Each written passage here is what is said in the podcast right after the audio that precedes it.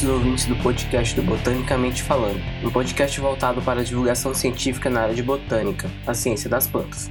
Aqui quem fala é o Cauê, sou biólogo licenciado pela Universidade Federal do Maranhão e mestre em Botânica Tropical pela Universidade Federal Rural da Amazônia e pelo Museu Paraense Emílio Guild. Eu serei o responsável por guiar você pelo fantástico mundo das plantas. Esse podcast é uma extensão do perfil do Instagram do Botanicamente Falando, arroba falando botanicamente que você pode ficar à vontade para seguir.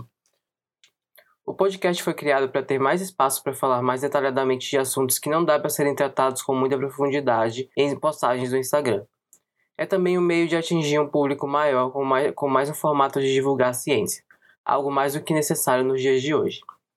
Para começar esse podcast, eu formulei uma série de episódios sobre a origem e evolução das plantas terrestres e vou tentar trazer para vocês tudo o que se sabe sobre esse assunto até agora. Essa série se chamará A História Evolutiva das Plantas e a princípio teremos esse episódio e mais 11.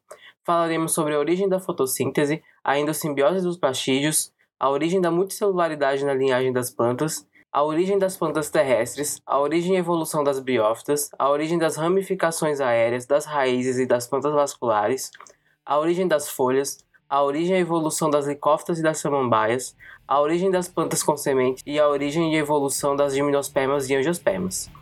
Ufa, espero que eu consiga falar sobre isso da forma mais clara possível.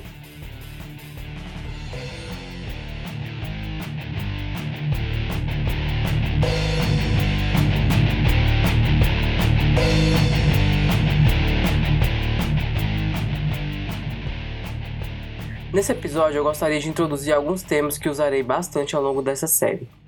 Vamos começar pelo que parece mais óbvio, mas não é tanto, que é a definição de planta. O que é uma planta? Você deve estar se remetendo a várias imagens de plantas que já viu na vida. Com certeza está pensando nesses seres verdes com folhas e galhos, algumas com flores, e você está certo.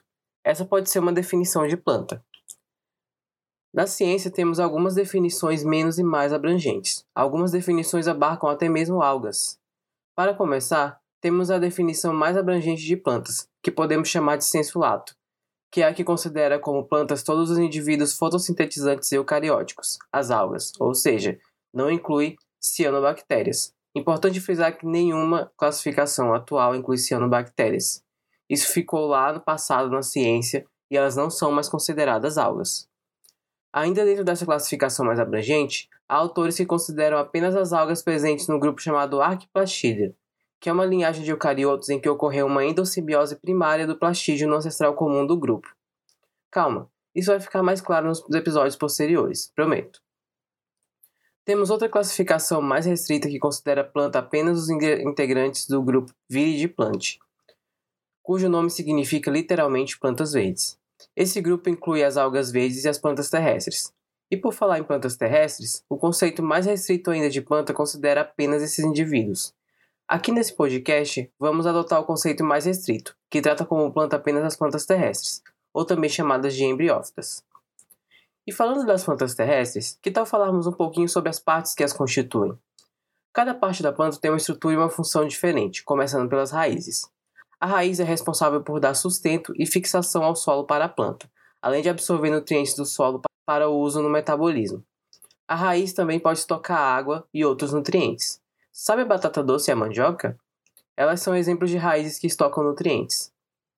O caule, por sua vez, dá sustentação para a planta e ajuda a expor as folhas ao sol por meio de ramificações, que chamamos de galhos, e é geralmente cilíndrico, por vezes também armazena carboidratos.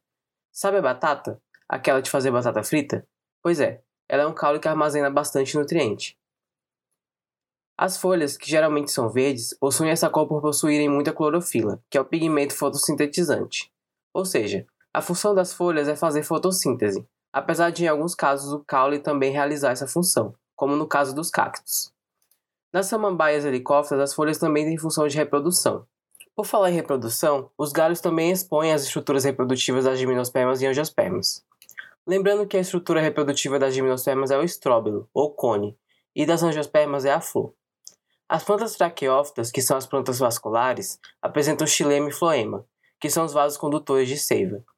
O xilema carrega a água e sais minerais dissolvidos desde a raiz até as folhas. Já o floema carrega os produtos da fotossíntese pelo caule até a raiz e os órgãos de reserva.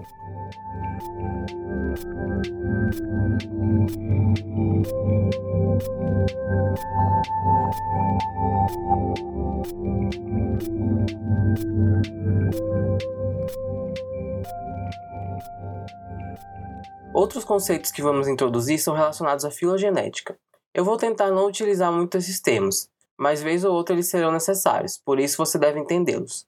O primeiro deles é o conceito de ancestral comum. O ancestral comum é o ser vivo hipotético que deu origem às linhagens. Todo ser vivo é interligado por um ancestral comum. Nós, por exemplo, temos um ancestral comum com as plantas, que foi um eucarioto primitivo. Nós nunca saberemos quem ele é, mas sabemos que ele existiu porque vemos as evidências tanto em nós quanto nas plantas. A evidência maior nesse caso é a célula eucariótica. Nós compartilhamos a existência de células do tipo eucariótico com as plantas. O próximo conceito é o de grupo monofilético. Dizemos que um grupo é monofilético quando ele inclui um ancestral comum exclusivo, que é um ancestral apenas daquele grupo, e todos os seus descendentes vivos ou extintos. Por exemplo, se eu falo em samambaias como está atualmente definido, Estou falando de um grupo monofilético, que inclui o ancestral de todas as samambaias vivas e extintas e todos os descendentes desse ancestral. Mas se eu removo a linhagem das cavalinhas, por exemplo, que são uma linhagem de samambaias, eu transformo o grupo monofilético em parafilético. O grupo parafilético é aquele que inclui um ancestral comum exclusivo, mas exclui algum ou alguns descendentes, como no caso das samambaias sem as cavalinhas. Agora, se eu quiser montar um grupo de cavalinhas com gimnospermas, seja lá qual for o critério que eu use para isso, eu estarei criando um grupo polifilético, ou seja, um grupo que inclui linhagens distintas, com ancestrais comuns diferentes. Agora, quando eu falar em caráter ou característica apomórfica ou apomorfia, eu estou falando de uma característica derivada, nova, que é novidade evolutiva dentro do grupo que estarei tratando. Ao passo que uma condição ou característica plesiomórfica ou plesiomorfia é a característica antiga, que sofreu modificação. Esses termos filogenéticos eu vou sempre estar relembrando, pois nesse caso, mais é mais.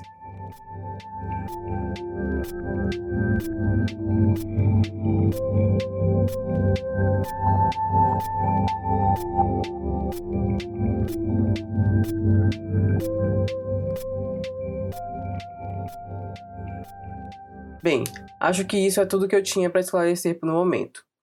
Caso seja necessário fazer mais um glossário desses ao longo do desenvolvimento da série, eu farei.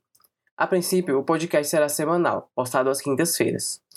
Gostaria de agradecer a Estela Câmara pelo auxílio e adequação do conteúdo desse podcast à divulgação científica. Então é isso. Nos encontramos novamente semana que vem. E o tema do próximo episódio da série A História Evolutiva das Plantas será a origem da fotossíntese. Se você gostou desse podcast, compartilhe nas redes sociais e siga o Botanicamente Falando no Instagram arroba falando botanicamente. Até mais.